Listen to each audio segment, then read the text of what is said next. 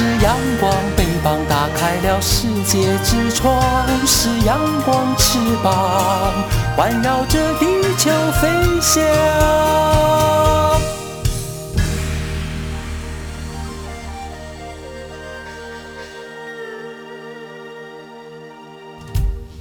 好啊，咿呀，咿呀，好啊，咿呀，那咿呀，喂呀。乾坤一定不朽功。台湾是宝岛啊！台湾有着多元的面貌，经由不同族群、语言、风俗习惯、艺术戏曲的融合，汇聚成台湾独特瑰丽的文化。恋恋台湾，为你传递台湾独特的文化风情，引领听众。真正认识台湾，了解台湾，爱上台湾。欢迎朋友收听《恋恋台湾》的节目，我是吴祝玉，在空中陪伴你。这里是中央广播电台台湾之音。我们在今天节目上的安排进行的是台湾有够赞，那么要和大家来介绍行销台湾很好的一个活动了。特别啊，访问到这是台湾观光策略发展协会的理事长尤志伟，他同时也是风尚旅行以及蚯蚓文化的总经理。说到了尤志伟，他在从公元二零一五年开始，连续四年的时间，那么他的团队都跟台南市政府合作，到日本大阪做城市品牌行销的工作。他们到底如何做的呢？其实要谈到了他们的红蚁头观光俱乐部了。他们从红蚁头观光俱乐部台南大阪推介会的时候呢，他们把想法转换成行动了。比方说。并不知道日本人对台湾的什么样的人事物有兴趣，所以他们就找寻可能他们感兴趣的议题，而且透过策展表达故事跟感动，连接在日本朋友跟台南之间的关系了。他们是这么做的：首先，当他们不完全了解整体日本人到底有什么兴趣嗜好之前，他们呃就尝试用比较大量的。多样的元素来呈现台南的面貌，比方说他们在大阪的策展当中，用一百张红色塑胶椅展示一百样属于台南的物件，它可能是美食、是工艺，也有可能是古迹建筑的部分。其实对年轻人来说，他们可能觉得来台南买蓝白夹脚拖穿在路上很可爱。可能会到台南的理发店体验坐着洗头这样的一个兴趣。那么，相对于日本的寺庙会收门票，台湾的寺庙其实是不需要费用的。所以在这样的一个推介会当中，他们也在展览里介绍可以保佑生意兴隆、考试顺利、婚姻美满等等各种愿望的庙宇。另外，在活动里也介绍台南夏天很热要吃的冰小吃应该怎么吃。像谁家在做复古的帆布袋等等，而这些都可能是诱使旅人来到台南的原因了。他们在这个红板凳上面呢，每一张椅子摆上一个物件，每一个物件的介绍，他们都建置在网络上。那么，让未来如果日本朋友想来台湾旅行的时候呢，可以看到这些店家的日文的介绍，而形成实际来台湾旅行的行动了。到底透过这个活动，他们看到了、观察到了什么现象呢？其实除了这个静态展示之外呢，他们也办演讲。比方大家都说台湾最美丽的风景是人，那么这个人到底是如何来行塑呢？在演讲当中，他们也透过这个推介会和大家一起来分享。而这些人不见得是公众人物，他可能是在台南在地生活定居的民众呢。好的，我们在今天的节目里呢，就请到了啊游志伟和大家来聊聊。那么他们在大阪的推介会，包括到东京去，如何来行销台湾，尤其是台南的。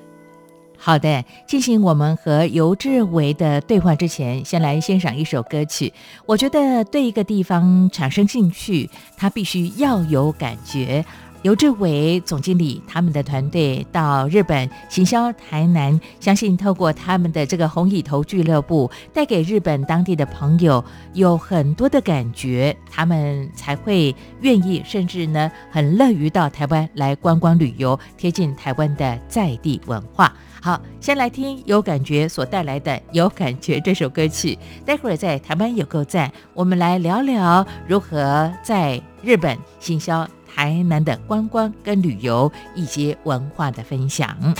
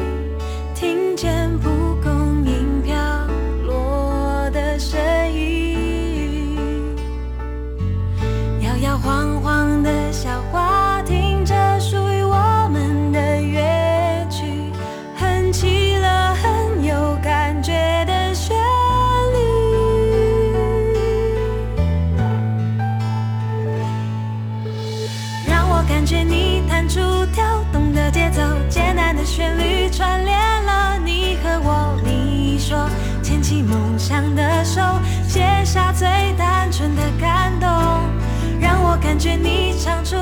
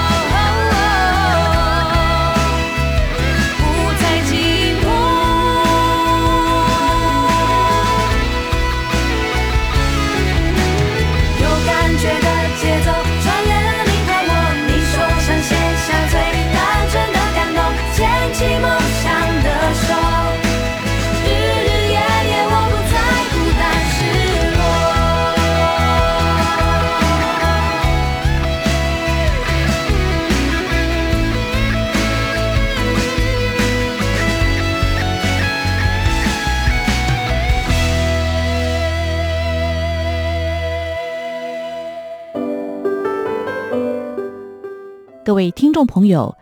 央广华语网台湾时间二十一点到凌晨一点，短波频率一一六四零千赫，自十一月十一号起将恢复原使用之中波一零九八千赫频率。另外，华语网台湾时间二十点到二十二点，短波频率一一六四零千赫，自十一月十一号起将改播短波五九七零千赫频率播出。欢迎您的收听，并请您随时回应收听效果，感谢您。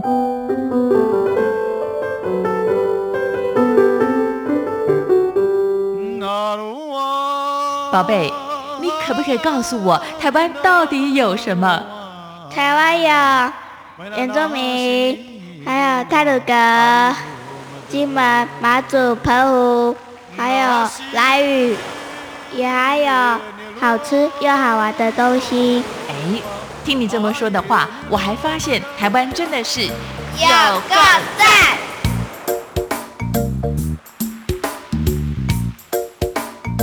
这里是中央广播电台台湾之音。朋友，在今天的台湾有够赞，我们访问到的是台湾观光策略发展协会的理事长，也是风尚旅行的游志伟。志伟，你好。是那个主持人好。那么志伟，其实在这里你就提供了你自己很多的一些经验，包括呃受到台南市政府的委托，那么到日本去做推介会的时候。哦，我看着昂一桃啊，哦，心里非常有感觉耶。嗯嗯，台南在规划这样的一些活动，你自己的一些想法。呃，其实红雨头大概在五年前，然后台南市政府因为跟大阪直航的关系，所以做了这一个所谓的活动。那一开始其实想象的事情是，台湾到底应该要讲什么样的故事让日本人听？嗯，可实际上对于日本朋友来说，其实我们因为不。居住在日本，其实你认识他很有限，嗯，甚至你可能问了很多人之后，大家会告诉你东京人的样子，告诉你关西人的样子，可是你又发现，其实关西人还是有分大阪人跟京都人，他又长得不一样，嗯，就算同样都是大阪人，年轻人跟老人家的玩法其实也不同，所以在现在一个市场分众分你的年代里，或许我们不应该去设定那个人长成什么样，那应该回头来讲说，那我们到底是什么样？嗯所以台南尝试着用红蚁头作为展览的一个媒介，然后把台南人日常生活里面长的样子，然后透过这一个展览把它推广出去。例如说，台南人的日常生活里面，我们要到。呃，开基武庙去拜拜，希望生意变得好一点点。求姻缘的人可能会去拜月下老人，想要求功名的人去拜这个文昌帝君。嗯，台南吃蛙桂的时候，其实是用竹叉子在这个切蛙桂，然后大家热的时候，早上可能很早就有人吃爱玉冰。嗯，然后过了中午之后，呃，莲藕茶也好啦，喝冬瓜茶也好，这个都是台南人的生活。所以台南人生活里面，你自己觉得美好的东西。也许我们都能够透过展览，让更多的日本人发现，嗯，在这些的发现，反而能够让他们自己去找寻我喜欢什么。嗯，后来就发现，哎，原来有些日本呃的女生喜欢到台湾来洗头，嗯，因为他们能够坐着洗头，这是一件对，这是一件过去在日本没没有体验的事。嗯，对，那做生意的人可能他就真的想要去拜这个开基武庙，也许希望自己在日本的生意可以变得更好。嗯，那有些人他。很喜欢体验当地生活，他可能到台南，他就换掉他的鞋子，穿着这个蓝白的夹脚拖。嗯哼，所以这种各式各样的一种体验，其实反而变成了光光一种宣传。因为现在是一个网络思维的年代，越来越多朋友出国旅行，喜欢打卡，喜欢发推特、发 IG 也好，它就变成了一种所谓行销宣传的方法。所以，呃，台南在思考红蚁头的方法，其实我觉得也是一种尝试了。其实都非常谢谢。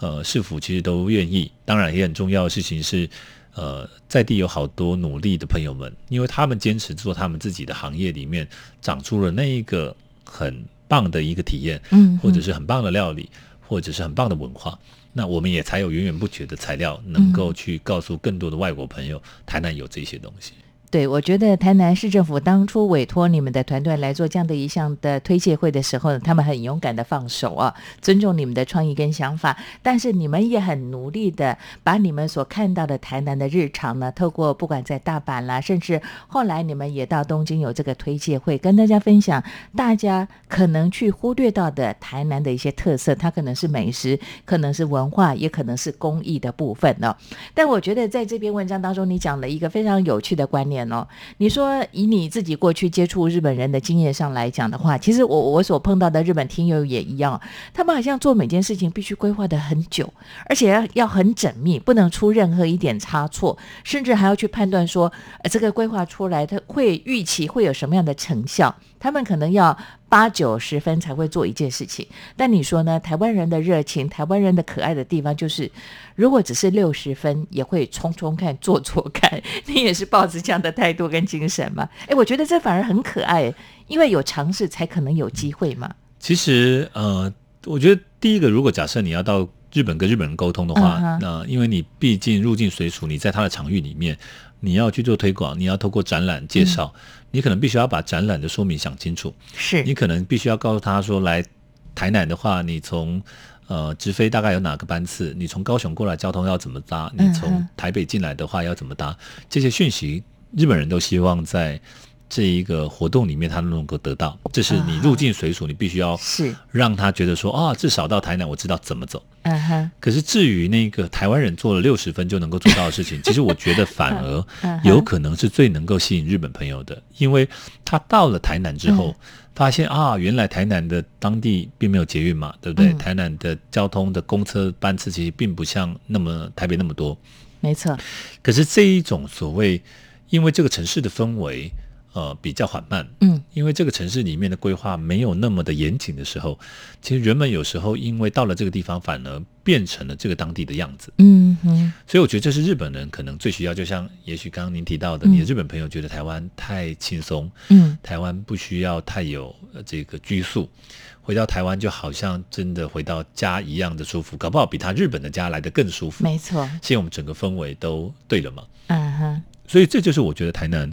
呃，最吸引人的地方，其实我旅居台南，呃，因为我是宜兰人，居到台南已经将近三十年了。是，那我说实在的，我后来居住在台南之后，我真的发现台南是一个在生活步调上其实特别的缓慢的地方，因为所有的店家、所有的商家其实都非常专注在他自己的专业领域里。嗯，然后他可能一早起来做生意卖东西，嗯，可他过中午吃完饭之后，他可能搬着一张椅子。躺椅他就在门口，嗯哼，可睡起午觉来了。那你去的时候，你可能还跟老板讲说：“不好意思，逃给 hello，hello 外面没名家，可以打扰一下。”对，可是大家人跟人之间其实并不需要透过特定的规范来限制彼此之间的一种所谓的往来，嗯，而是采取人跟人永远都是一种信任的状态里，然后来进行这座城市里面的日常的作息。嗯，我觉得这是这座城市其实非常。呃，跟现在的都市发展其实非常不同的地方。嗯，那这是这个城市自己的样子，然后人们都很真实，也很真诚。嗯，所以也许尽管呃哪里啊做的不好，也许很多人也会直接说，他也不需要透过任何的包装，然后担心彼此感觉怎么样子。嗯我觉得很好，就是我我很喜欢台南，后来也决定就是就住在台南的很重要的原因。好。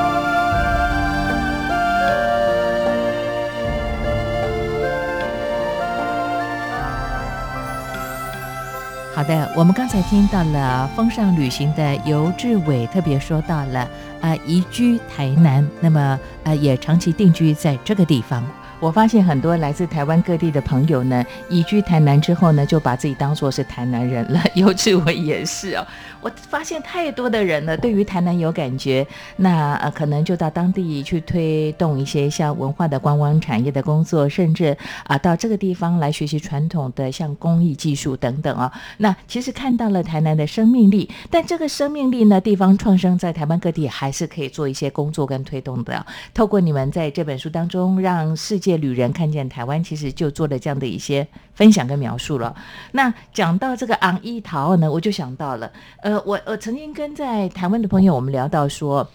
南白托在过去呢，好像被认为是一个比较廉价的、比较本土的。那比较没有特色的一种穿着跟打扮。可是我从小就对蓝白拖特别有感觉哦。但从你这篇文章当中讲到，透过这昂一桃啊、红蚁头去做了展示，在台南的各个日常生活当中的各种面貌，还有就是说呢，其实，在过程当中，我们也去看到、观察到了，其实来自亚洲的游客，包括像在马来西亚啦、日本的朋友，对于台湾的这种红白拖呢，特别有感觉，甚至带回去当纪念品。嘎基德亚也是哦，最近红到不行哦。其实我觉得这就是如何去呃呈现台湾的特色，它会成为是一种代表台湾又具有文化意涵的东西。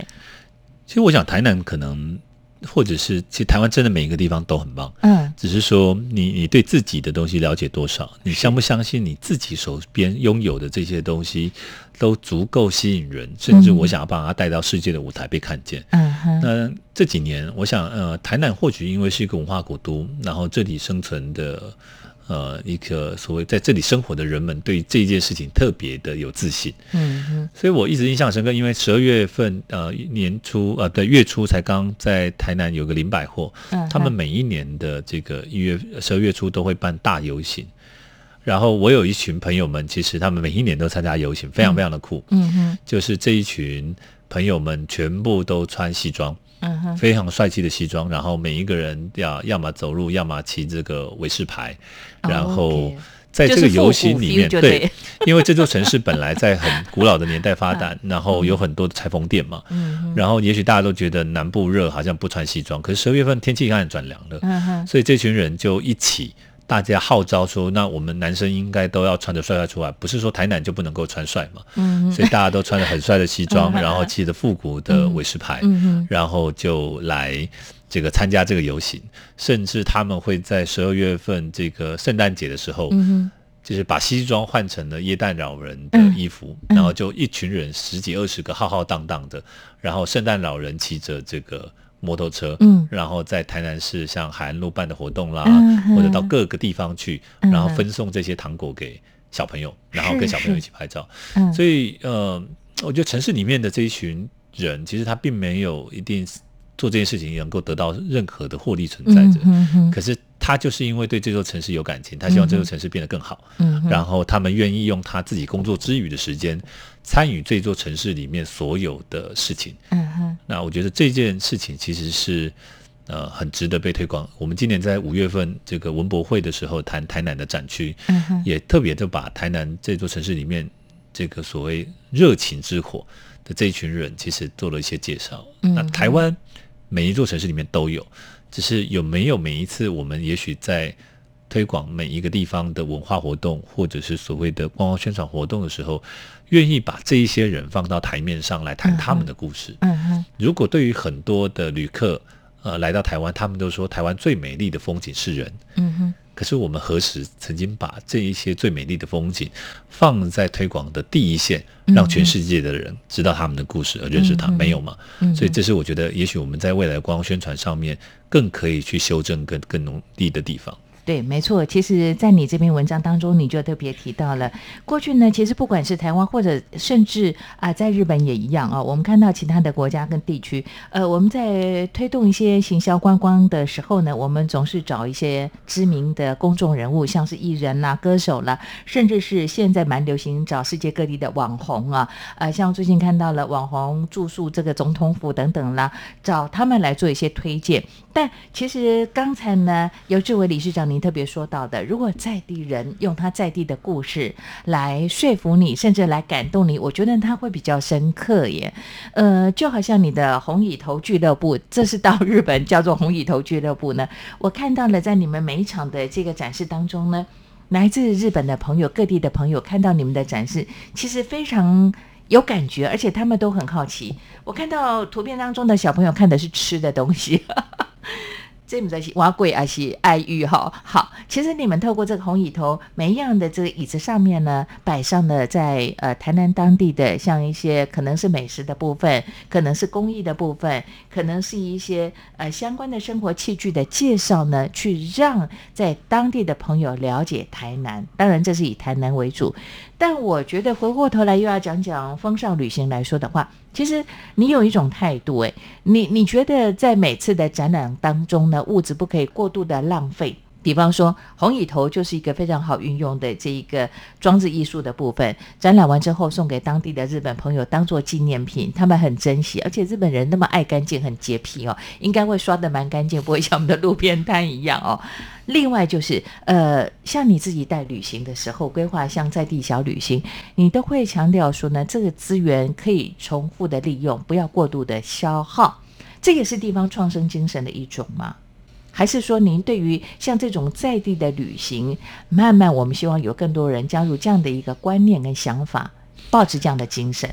我想现在在地方创生上，或许没有特别去提到，嗯，然后到底未来应该长成什么样子？其实我觉得要谈未来，倒不如谈过去。其实，呃，有时候很多朋友会问我说，我们在做这些事情的时候，到底是怎么想的，或者是说。怎么跟地方开始合作？嗯哼，那我想，其实有时候老祖先其实都告诉我们很多事，因为以前的长辈不就是告诉你很多东西不要浪费吗？嗯哼，然后呃，有好多的东西，如果在使用的过程中间如果坏了，你应该思考怎么样子好好的可以把它回修，再好好的利用。然后每一件事情其实都应该要敬天谢地，因为你要感谢呃老天爷可以给你有这样的一个机会。然后你跟人沟通的时候，应该要采取什么样子的态度？嗯哼，我觉得在我们自己台湾古老的生活里，其实农村的社会或许看起来比起现在的社会来的落伍很多。嗯哼，可是我觉得在观念上，其实是比起现代的社会，其实进步很多。没错。那这些观念只是因为现代生活里大家忽略了它。如果能够重新的被再找回来，我觉得。呃，这真的会是一个很好的开始，因为现在的都市生活里，其实有时候往往忘记了这些事。嗯，那旅行真的是一种体验，旅行是一种教育，旅行可以让你在课堂上面所讲的东西，也许你听过之后可能会忘了蛮多的。嗯，可是旅行可以让你用身体去记忆这些事，那你就会因为这个记忆而让你自己变成那样子的状态。嗯，我觉得未来很多事情的前进跟推动也才会更有效。没错。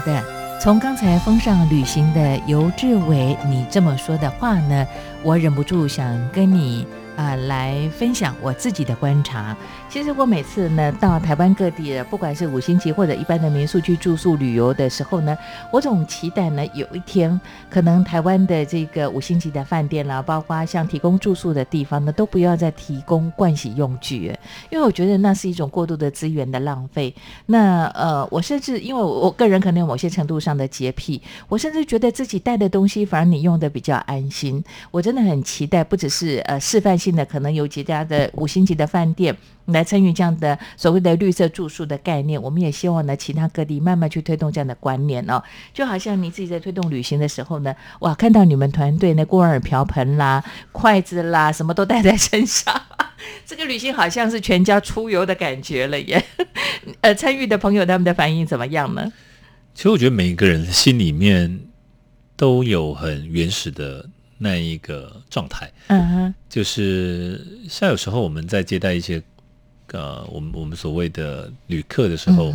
这些人也许有时候他的公司的执行团队会说，哎，那个他们的老板就是你们安排这样的东西不太。不太够高品质，嗯。甚至你说太接近地方，嗯。然后坐的坐那个菜车看起来好像不太安全，也容易弄脏什么之类的。可是我们常常会沟通说，其实有时候你不用想太多，因为你自己不知道你的大老板。他其实搞不好就从农村出来的，嗯。他从小到大就在这样的环境下长大，嗯嗯他也许心里面其实都一直向往这样子的一个体验跟内容，是。因为这把他过去的童年的某些事情重新的再唤起了。嗯哼所以有时候我们在沟通的时候，他们慢慢理解。那真实的发生的时候，我们也发生过，就是去西罗体验的时候，那个嗯一台，因为在田里面没有办法车子开进去，只有嗯 卖菜的车开了进去，嗯哼你就发现台湾有很多上市贵公司的老板就一起坐在那一台车上被载进去这个酱油工厂里，嗯哼然后大家其实还是很开心。这样的事情其实屡见不爽，嗯哼所以我觉得人们其实都都有曾经像孩子那么的单纯，那么的愿意，其实把你自己。不管在你的工作上的支撑也好，嗯。在你的这个所谓社会里面的这些地位也好，其实放下来，嗯。回到一个最简单单纯的身份里，你就是一个人，你就是一个台湾人，嗯。哼你想要去认真了解台湾这块土地每一个地方发生的事，那我觉得用这样的方法去接触其实是好的。那对我们来说，我们也是尽力的在我们能够做的事情上面，真的当你每一次吃饭其实丢弃了一大堆垃圾的时候。从感情面来讲，当然对对环境是一种破坏。可是从经济面来说，其实有时候大家只是忽略掉了你看不见的那一种社会必须要去负担更大的处理成本而已。如果从现实层面来看的话，或许应该要用这种方法来做，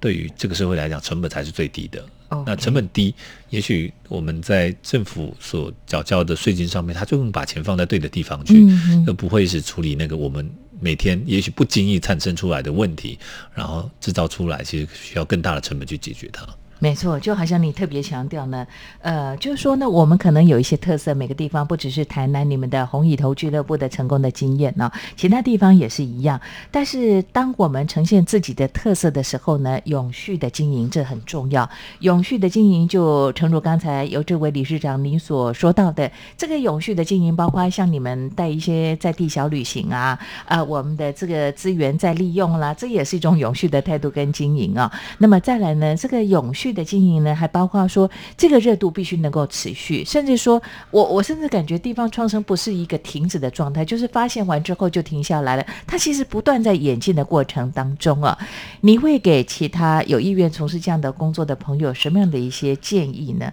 他可能具备什么样的态度跟精神？除了热血之外，还要有什么？你自己成功的经验，你觉得你除了热血，你可能有什么样的特质，让你在推动这样的一些工作？那么我没有觉得成功这件事情要如何定义了，嗯。因为如果你定义成功，那代表失败一定存同时间存在着，嗯。因为每一件事情同时间这两件事情会在你的生命中不断的发生。嗯。哼，所以我觉得倒是回过头来谈如何做这些事，我觉得那个热情真的确实是很重要的。嗯那那也许说热情是驱使你前进的动力，可是乐观才是让你不断的不会放弃。所以我觉得要保持乐观，嗯在任何挫折的时候保持乐观的不断的前进，把你遇到的困难，把你遇到的挫折都当成养分，你才能够成就下一个阶段你继续完成的事情。那有时候很顺遂的时候，有时候很呃看起来没有什么问题的时候，其实反而都要更谨慎，反而应该要更回归到自己的这个初心上面来思考，我觉得很重要。嗯哼，那所以其实也不用特别去谈地方创生，我觉得应该说我们的生活里本来就应该要做这些事情。你如何、嗯呃创造一个地方能够发展的永续价值？你能够在发展你的商业价值的同时间，也能够扮演社会责任，去关注到更多的人。嗯，然后呃，也许我们完成了这个任务以外，也许都能够思考到，也许不只只有人而已。嗯因为我们所在的环境不只有人的存在，所有的东西呃没有生命的文化资产，有生命的生态自然，其实都是你可能必须要去兼顾到的一些事情上。那看起来题目好像很大，可实际上并没有教大家每一个人都要扛这么大的题目，也许只要从你自己个身自身做起，然后在你能够做到的事情里面尽力去做，我觉得就可以了。OK，其实你还特别有一个建言，就是说呢，你希望台湾可以办一个小型的。呃，让全世界关心以环境永续为主题的旅展啊，不管是绿色呃饭店啦、旅行体验等等，呃，让全世界重视永续观光的业者或组织来参加啊。台湾可以成为是一个平台哦，我个人是非常的赞同。每年呢，我自己去采访报道啊，台湾在台北举办的国际旅展呢，我总觉得热闹有余，但是其实有很多我们并没有去关注到。你刚才特别提到的。打造一个啊以环境永续经营为议题的小型的旅展，它可能不用太大哎，只要有兴趣关心的地区国家的朋友愿意来参与的话，我觉得台湾这个平台是非常好的。这是你的建言，是有机会推动，我觉得尽力做吧。因为刚刚提到的全台湾在这个世界上其实真的就是一个很小的岛屿，然后如何扮演自己最适合的角色？嗯，也许我们能够办全世界完全没有。呃，对这个碳排放也好，对作为环境的破坏也好，最少的一个旅展，因为旅行本来就是对于环境都是一种介入嘛。是，其实全台湾也许可以做最有思考力的文博会，嗯也许台湾可以做全世界最呃有独立性的书展。对不对？在任何的角色上，其实都可以好好的想清楚，台湾应该扮演什么样的角色，不追求最大。嗯。可是我们也许可以做最小的，而且是呃不是这个第一，也许是唯一。嗯。那这是台湾，我觉得应该要走的路。OK，谢谢尤志伟理事长您的分享跟推荐介绍，期待和你的再相会。谢谢大家，再见，拜拜。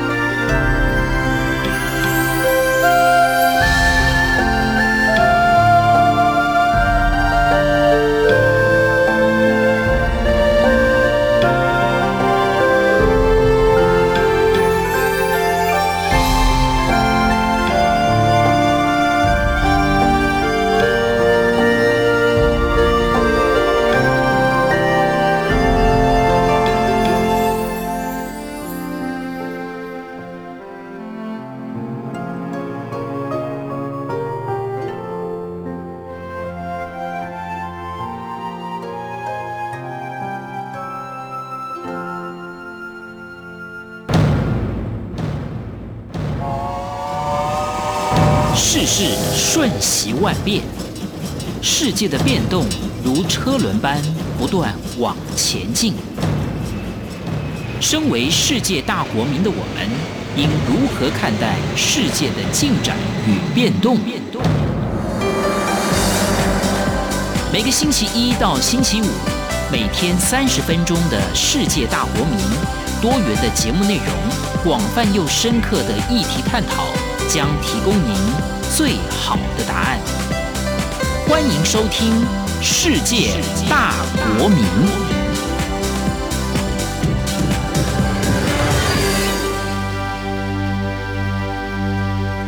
朋友，在今天的台湾有够赞，我们访问到风尚，也是蚯蚓文化的尤志伟总经理，他同时也是在台湾的观光策略发展协会的理事长。从他的分享，我们就可以了解，引起兴趣、有感觉，就会吸引他们到台湾来观光。不管是日本的朋友，包括在海外的游客。